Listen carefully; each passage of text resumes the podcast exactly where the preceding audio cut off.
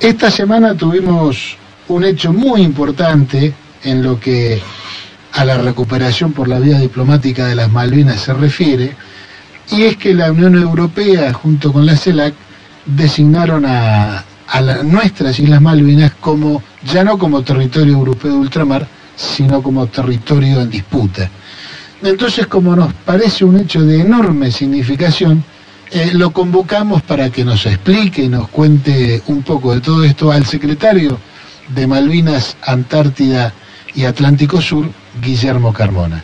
Así que Guillermo, tenemos el gusto de saludarte, Claudio Angelini, quien te habla, Juan Reginato y Daniel Guerín desde aquí, Bahía Blanca. ¿Cómo estás? Un gusto charlar con ustedes, buenos días, muy bien, muy bien. Bueno, eh, recuerdo que no hace mucho tiempo, en oportunidad del acto de recuerdo del hundimiento del crucero Ara General Belgrano, hicimos una entrevista en vivo ahí en el en, sede de Granada FIP. Bueno, eh, quisiéramos que, nos desarrolles un poco esto que para nosotros es sumamente importante. ¿Estamos en lo cierto? Bien.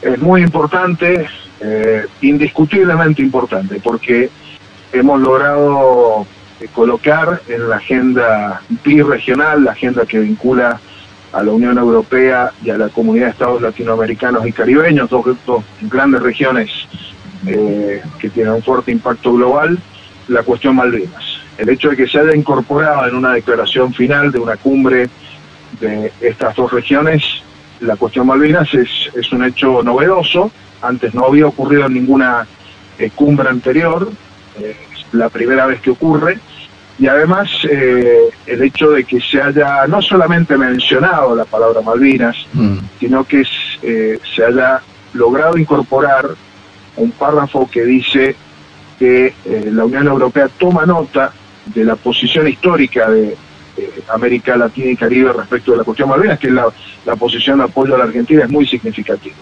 Ustedes señalaban muy bien hace unos minutos en la presentación de lo que estamos charlando, que em, efectivamente para la Unión Europea, Malvinas, Georgias del Sur, Sandwich del Sur eran eh, territorios de ultramar de, la Unión Europea hasta, eran considerados así, hasta eh, que se eh, efectivizó el Brexit, es decir, la salida del Reino Unido de la Unión Europea.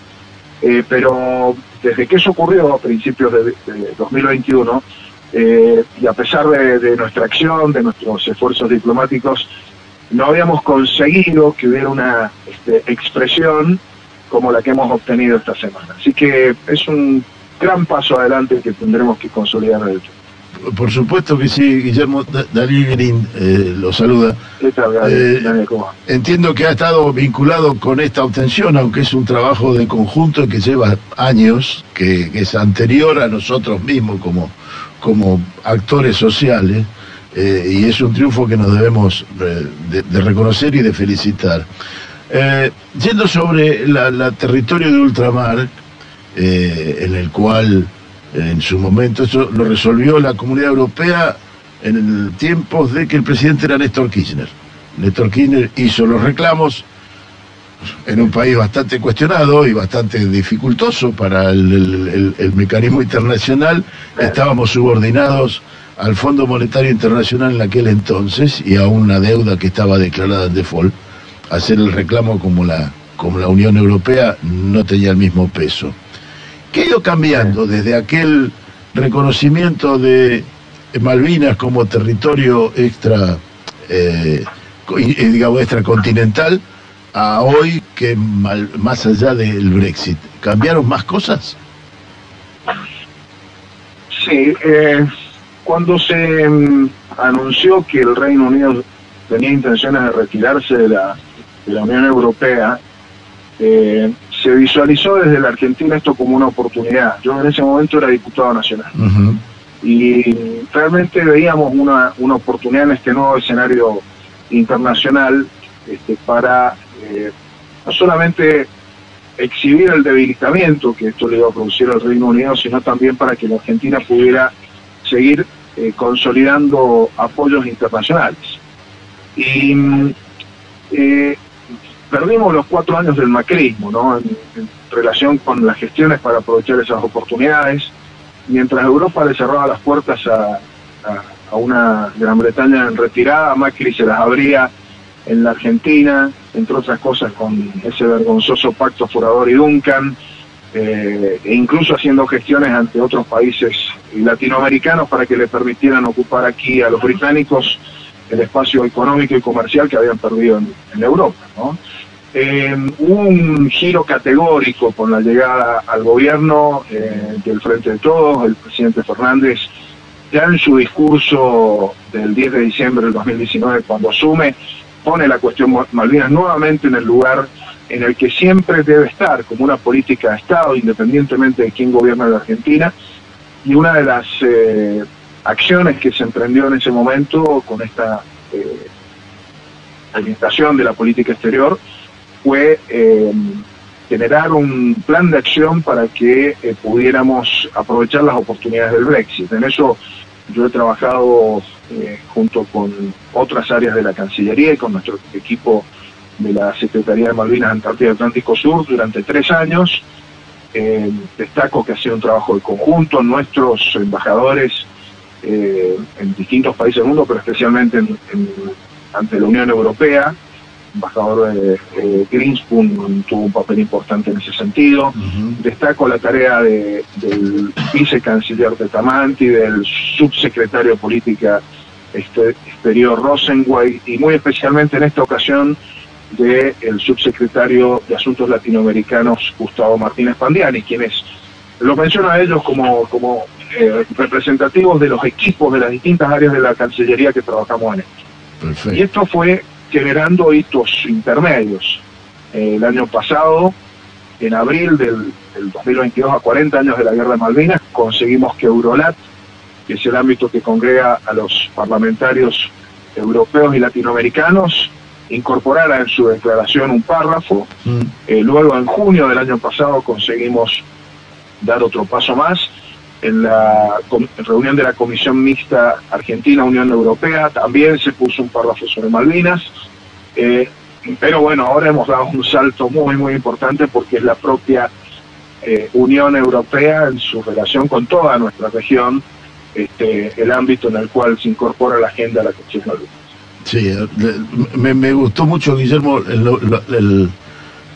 la cantidad de funcionarios que nombró porque son los actores que la historia tiene que seguir recordando. Y, sí, no, y además, miren, en nuestro equipo la, la, dirección de Malvinas ha tenido un trabajo impecable bajo la, conducción de la ministra Sandra Pita. Siempre aclaro, Sandra Pita este, la buena, este, hay, otra, hay otra señora que con la que no coincidimos. Este, bueno, eh, ella conduce también un equipo, una diplomática muy muy reconocida. Así que bueno, son son este, es, es importante tener en cuenta que esto no lo logra un solo funcionario. Y, les reitero algo que lo sugerí, pero, pero quiero decirlo más explícitamente. Si no hubiera sido porque el presidente Fernández, en cuanto a foro internacional, eh, estuvo, llevó la cuestión Malvinas. Si no hubiera sido por nuestros cancilleres, tanto primero Felipe Solá, sobre todo por, por Santiago Cafiero, que ha sido activísimo, activísimo en eh, todo lo que íbamos sugiriendo, este, aprovechar la oportunidades, activarlo. Bueno, es importante cuando un secretario de Estado, un subsecretario, este, se involucra eh, pero cuando aparece el canciller, cuando aparece el presidente, bueno, ahí las cosas son mucho más determinantes y es un es un eh, eh, justo reconocimiento al lugar que le dieron nuestro presidente, nuestro canciller a la cuestión Malvinas, que debe ser el lugar que todo presidente y todo canciller le dé a la cuestión Malvinas. Lamentablemente no ha sido así. lamentablemente. Una, una última de mi parte.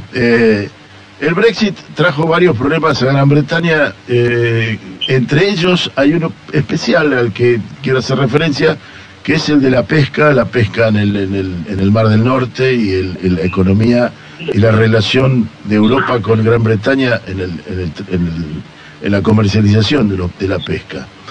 En este escenario, el territorio de Malvinas, el territorio eh, alrededor de Malvinas, eh, se transforma en un eh, se transformó en un en un gran abastecedor de materia de, de, pescado de carne de pescado para trasladar y que hoy se comercializa principalmente en Europa, lo que Gran Bretaña extrae del Atlántico, de nuestro Atlántico. Eh, ¿Ve alguna perspectiva de que esto pueda llegar a ir modificándose, ya que, entre otras cosas, el documento habla de la sustentabilidad? Sí, efectivamente, efectivamente. Em, yo eh, estuve em, en Bruselas en febrero del 2021 em, realizando gestiones específicamente por el tema pesquero. Hay que tener en cuenta que hay eh, barcos de países europeos, especialmente barcos españoles, que eh, pescan bajo licencia ilegal británica en Malvinas.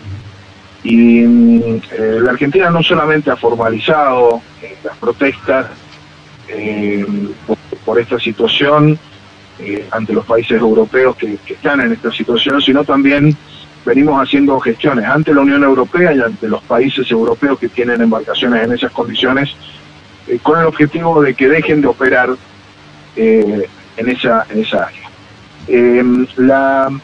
Agenda que se abre ahora a partir de esta inclusión en la declaración de la cumbre CELAC Unión Europea sobre la cuestión Malvinas, al respecto es muy, muy importante. Hay que seguir activando porque esta, esta es una cuestión que venimos trabajando. De hecho, yo les mencioné que estuve en Bruselas, pero también estuve en Madrid eh, y ha estado presente el tema en cada uno de esos ámbitos eh, con el objetivo de que esa situación cese. Eh, el paso que hemos dado esta semana nos brinda un marco institucional muy interesante para poder seguir insistiendo con esto, que es un tema en términos económicos, pero sobre todo en términos de soberanía sumamente importante. Guillermo, Juan Reginato me habla. Juan, eh, ¿qué tal? ¿Cómo estás? Eh, ¿Cómo se explica la reacción de ciertos sectores de la oposición y de los medios frente frente a este logro del, del, país, porque eh, la reacción de la Cancillería británica era esperable. Pero, pero ¿cómo se explica hacia el interior de, nuestro país? Yo prefiero poner en valor eh, aquellos que han estado a la altura de las circunstancias y han reconocido el logro. Eh, voy a empezar eh, mencionando que una de las primeras notas que fueron publicadas se publicó en el Diario de la Nación la información brindada por una periodista que es corresponsal de la Nación en Bruselas, que realmente fue una, un abordaje muy objetivo de lo que había pasado. De hecho, es, la primera periodista que da cuenta de lo que luego la prensa británica confirma, que es que el propio canciller británico se involucró en las acciones para intentar neutralizar la acción argentina. Eh, entonces, eh, eh, ahí objetividad importante de un, de un en, reflejada en una nota en un medio que generalmente, con el que generalmente tenemos diferencias en, materia de temas de soberanía. Eh, destaco también la iniciativa del senador Blanco, de Juntos por el Cambio Tierra del Fuego, fue candidato a gobernador en la última elección. El senador Blanco presentó un proyecto de resolución ponderando el avance que significaba esto. Y comprendiendo perfectamente, Blanco, con Blanco tenemos, eh, él, él participa en el Consejo Malvinas y tenemos diferencias evidentes en materia de política exterior, pero eh, sé que es un malvinero convencido y que, tiene, un compromiso con estos temas, este, como, lo deberían tener todos los legisladores y legisladoras. ¿no? Así que otro gesto de madurez política que reconoce que este no es un logro de un gobierno, se produce durante nuestro gobierno, pero es un logro de la Argentina. Eh, y después ponderar que mayoritariamente la prensa argentina reflejó lo que ha pasado, pero diría que eh, quienes actuaron como aguafiestas una vez más fue Clarín, digamos, ¿no? que luego ante eh, el impacto que tuvo la noticia en la prensa británica tuvieron incluso que cambiar el enfoque. Así que bueno, yo estoy muy, muy satisfecho con la repercusión que ha tenido. Por ahí lo que más ruido hace es el silencio de, de la dirigencia opositora, este, de los precandidatos opositores que no hicieron ninguna mención al, al tema. Sí, bueno, y la verdad, Guillermo, y ya para, para despedirlo y, agradecerle, nada nos pone más contentos que un británico quejándose porque en vez de Falklands le dijeron Malvinas. ¿No es cierto? Así que bueno, Guillermo, eh, los felicitamos en nombre suyo a todo el equipo actual y anteriores que han trabajado para este logro tan importante. Eh, y bueno, quedamos a disposición y hasta cualquier momento. Muchísimas gracias. Bueno, muchas gracias. Ha sido un gusto charlar con ustedes. Muchas gracias, Guillermo. Un fuerte abrazo.